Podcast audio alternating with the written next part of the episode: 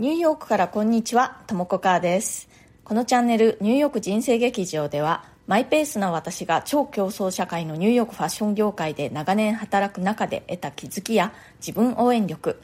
自分らしくおしゃれを楽しむヒントなどについてお伝えしていきます。ニューヨークの自由でポジティブな空気感とともに、ちょっと元気が出る放送をお届けします。それからプレミアム放送も配信中です。週に1、2回、通常放送よりももっと近い距離感で私のニューヨーク生活の本音や仕事の裏話通常放送では話しづらいようなプライベートな事柄などについてお話ししています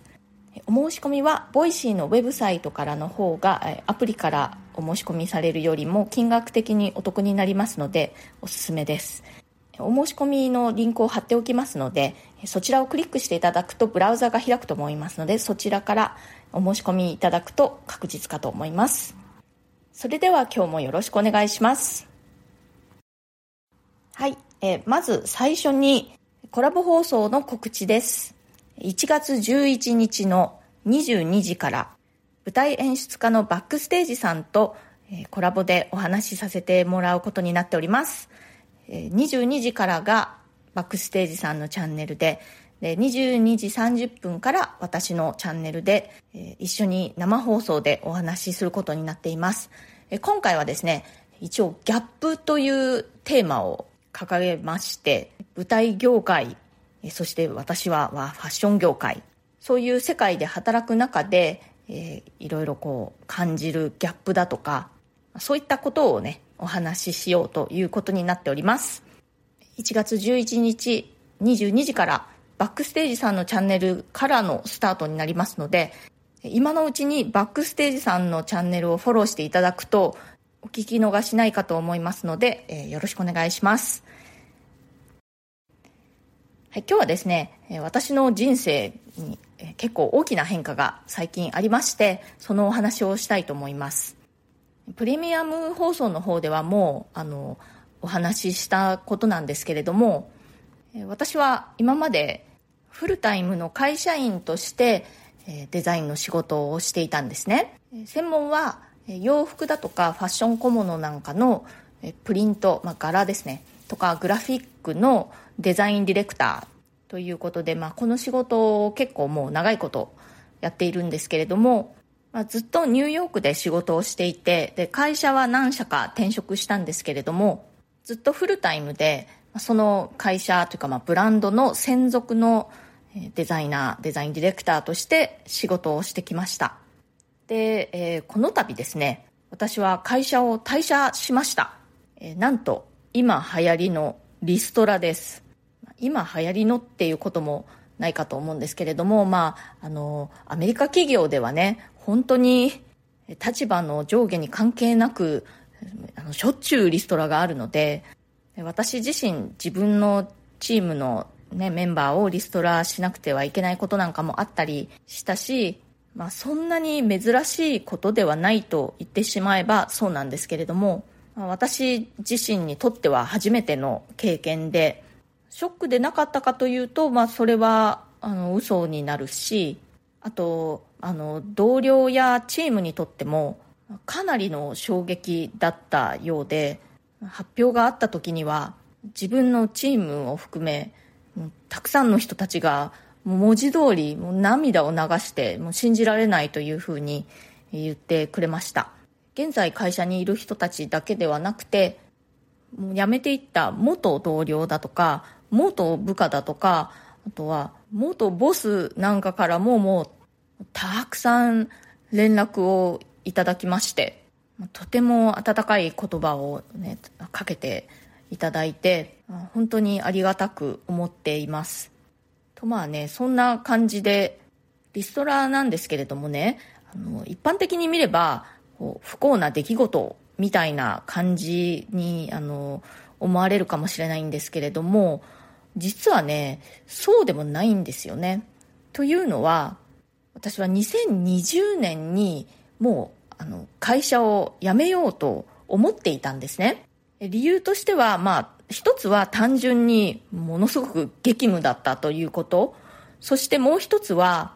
もう仕事にね、あの、やりきった感があったということですね。私はニューヨークでファッションの仕事を始めたもう最初からずっとランウェイショーのためのコレクションを作る仕事をしてきたんですね。でもうそれを、まあ、ブランドはいくつか変わりましたけれども合計で20年以上やってきてもうなんかやりきったっていう感じがあったんです自分の中で。でそれと同時に少し方向転換をしたいという気持ちがだんだん大きくなってきていました。毎シーズン毎シーズンのランウェイショーのための仕事というよりももうちょっと長いスパンで仕事をしたいと思うようになったということともっと自分の信念に沿った仕事をしたい、まあ、逆に言うともうねあのやりたくない仕事はやりたくないみたいな感じに思い始めていました。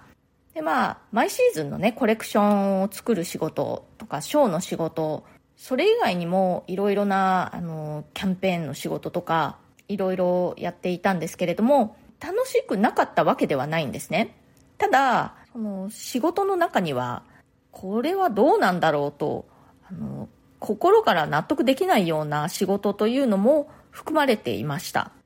まあね、あの、多くの仕事とか、まあ会社勤めなんてそんなものだと言ってしまえばそうなのかもしれないんですけれども、なるべくそういう仕事はしない方向で行きたいなと思って、で、それにはどうしたらいいんだろうと、まあ、考え始めていました。で、なんせね、あの、忙しかったので、特にパンデミック中ですね、アメリカで働いてた人たちの中には、自宅待機みたいな感じでもう暇で暇でしょうがなかったみたいな人たち結構いたんですけれども私の周りでもねもう暇でパンを焼いたりするのがものすごく流行ったりしてイースト菌が入手困難になったりしていた時期もあったぐらいなんですね。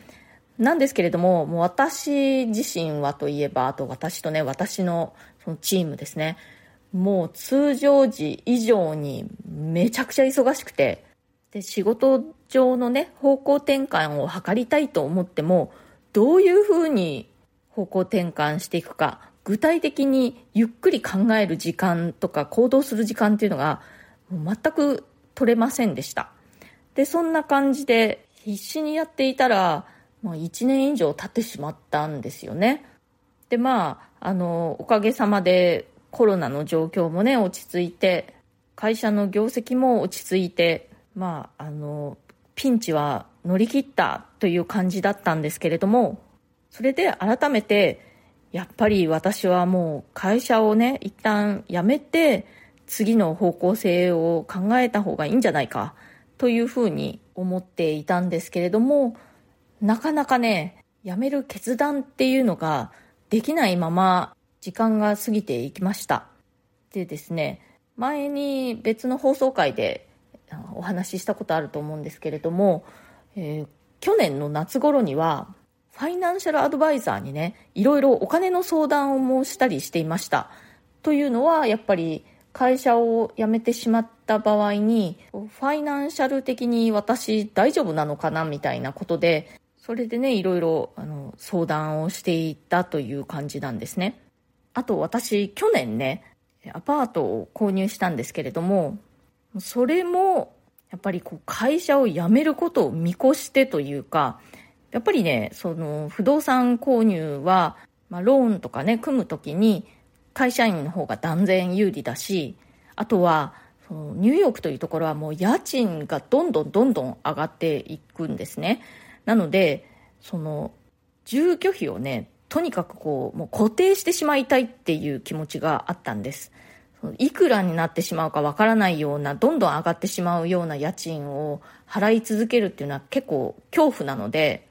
もうその払う金額ずっと変わらないっていうふうに固定してしまえばね、ちょ気持ちが安心するなと思って、それもあって購入したんですね。あ、私今、去年購入したって言いましたけれども、購入したのは、一昨年ですね。2021年まあそんな感じでですね、会社をもう辞めるということをなんとなくこう見越していろいろ計画していたんですけれども、やっぱりこう踏ん切りがつかないという感じでいたんですね。なので、まあ今回ね、こういった自分の意思ではなくて、結局リストラという形で退社することになったんですけれどもこれはもう自分で決めきれなかった私に神様がねもう決めてくれたんだというふうに思っています、まあ、そんな感じで本当にある意味もう準備をしてきたという感じだったので、まあ、びっくりはしたんですけれどもそうでもなかったというのが正直なところです。であの今後なんですけれどもとりあえず今までも細々とやっていたパーソナルスタイルコーチの方は続けていきます。でこちらの方は今までねやっぱりそのデザインの仕事の方がものすごく忙しくて全然たくさんできなかったんですね。なのでもう少し、えー、時間を割くことができるかなと思っています。でそれ以外の活動についてはですね本当にあのまだ未定という感じです。今までの私の経験だとか知識だとか技術だとかを使って何かこう社会に貢献できるような活動なり仕事ができるといいなとそういうふうに考えています。でそれはねファッションではなくてもいいと、まあ、ファッションでもいいんですけれどもねあのファッションに特にあの特定しなくてもいいというふうに考えています今のね心境はお先真っ白という感じですねお先真っ暗ではなくて真っ白です。まあ不安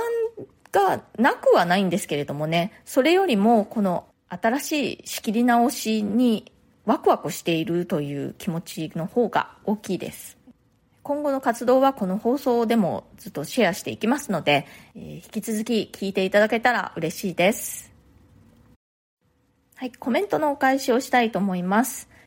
実体験、同じ容姿でも立ち振る舞いで印象がガラッと変わるの回にコメントいただいております。これは2021年7月13日の放送でした。これはあのモデルのね富永愛さんのお話なんですけれども私あの富永愛さんがニューヨークに最初にお仕事でねモデルのお仕事で来られた時その時働いていたチャイケンというニューヨークのブランドのショーで愛さんあのキャスティングしたんですよね、まあ、私がキャスティングしたわけではないんですけれども、まあ、私のボスがキャスティングして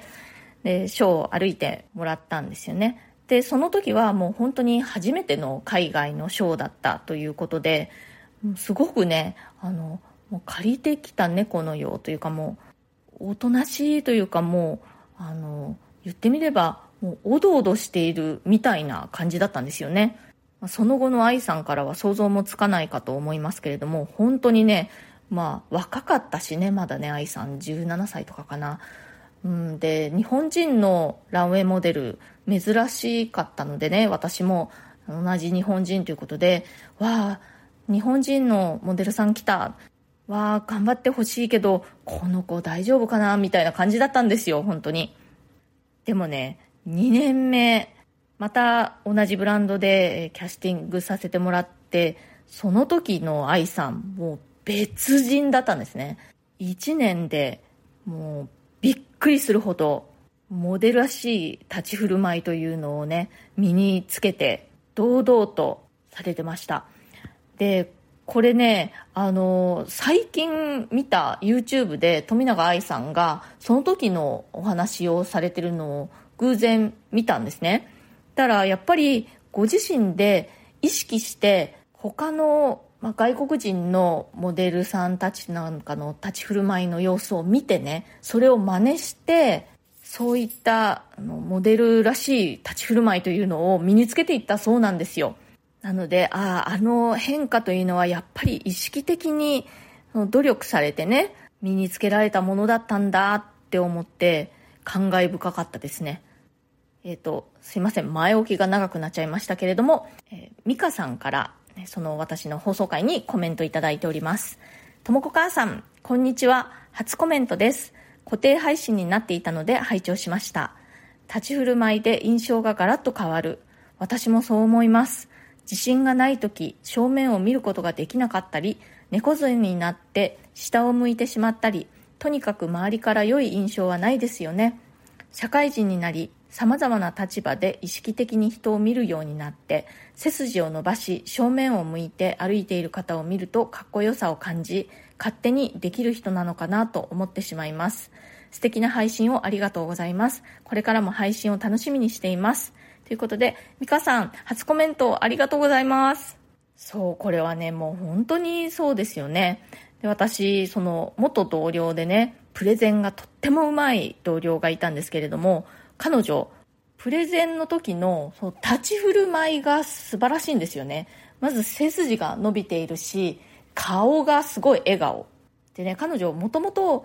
バレエを長く習っていたそうなんですね。なので、それもあるのか、こう、そのプレゼンスというのかね、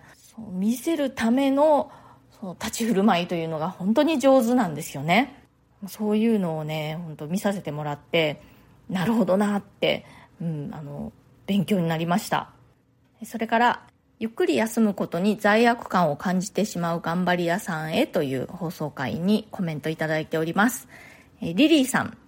ともこさん、こんにちは。英気を養っている。言葉の言い換えいいですね。私は罪悪感の塊。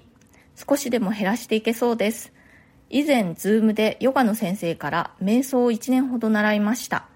最近は昼間眠たくなると瞑想をして蘇っています。ということで、リリーさんありがとうございます。そうですよ。英気を養うこともね、必要なんです。なので、もうね、休むときはもう休むって決めて、ゆっくりする。もう罪悪感を感じない。これは英気を養う大事な時間なんだっていうふうに思ってください。そう、やっぱり瞑想ってなんかちょっとこう、お昼寝のような効果がありますよね。寝てるわけではないんだけれども、何かこう、脳波的に同じような効果っていうのがあるんでしょうかね。でも私、眠い時に瞑想したら本当に寝てしまいそうです。逆にいいのかしら？ちょっとやってみたことないですね。眠ってしまいそうって思ってやったことないですけれども、今度昼間眠い時に試してみます。はい、今日は、えー、私が会社を退社いたしましたというご報告でした。今日の放送が気に入ってくださったら、チャンネルのフォローや SNS でのシェアなどもしてくださるととっても嬉しいです。コメントやご感想、ご質問、リクエスト等、えー、受け付けておりますので、コメント欄からか、または、えー、私のプロフィールのところに質問箱のリンクを貼っていますので、え匿名ご希望の方はそちらから送ってくださっても OK です。今日も最後まで聞いてくださってありがとうございました。それではまた次回、ともこかーでした。